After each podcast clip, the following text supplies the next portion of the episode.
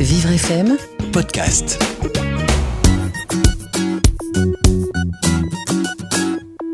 Aujourd'hui, je vais vous présenter un album plein de tendresse qui ravira tous les petits apprentis lecteurs.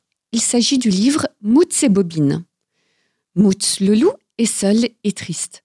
Bobine le mouton recherche le calme loin de sa grande famille. Ils se rencontrent dans les bois. Arriveront-ils à s'entendre et à s'apprivoiser? Au début, Moots ne rencontre personne.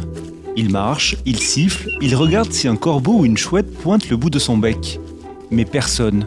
Où sont les oiseaux qui pépient Les lapins qui creusent, les cerfs bramant jusqu'au ciel Bobine, lui, est enfin tranquille. Il marche, il siffle, le silence qui l'entoure lui procure un sentiment de paix et de gaieté. Lentement, le jour avance et Moots n'a toujours rencontré personne et toujours rien mangé. Les arbres de la forêt sont tous les mêmes et il lui semble qu'il tourne en rond. Il s'arrête pour boire dans l'eau de la rivière. En plongeant sa langue, Moots voit face à lui un jeune mouton qui boit en fermant les yeux. Bonjour. Fait le loup. Mais Bobine ne répond pas. Moots n'en revient pas. Le jeune mouton l'a complètement ignoré. Vous n'êtes pas très poli. Dit Moots. Moots et Bobine est un livre d'une quarantaine de pages, pensé et conçu pour les primo-lecteurs et les enfants dyslexiques qui en sont encore au stade du déchiffrage syllabique. En effet, chaque syllabe est identifiée par une alternance de couleurs, ce qui permet un meilleur décryptage des mots. Le texte est généralement écrit avec les caractères handicap, qui est une police sans empattement, et ce, en taille 14 pour une meilleure lisibilité. Les liaisons phonétiques entre chaque mot sont marquées par de petits ponts, et les lettres muettes sont soulignées pour que l'enfant ne les prononce pas.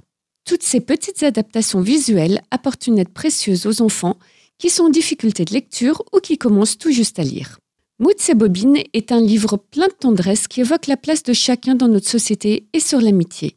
Dur dur pour un loup qui a une sale réputation de se faire des amis. Et dur dur pour un mouton de trouver un moment calme et paisible loin de ses frères et sœurs turbulents. Cette délicate histoire qui touchera bon nombre d'enfants a été écrite par Anno Tiercelin et a été joliment illustrée par Stéphane Nicolet.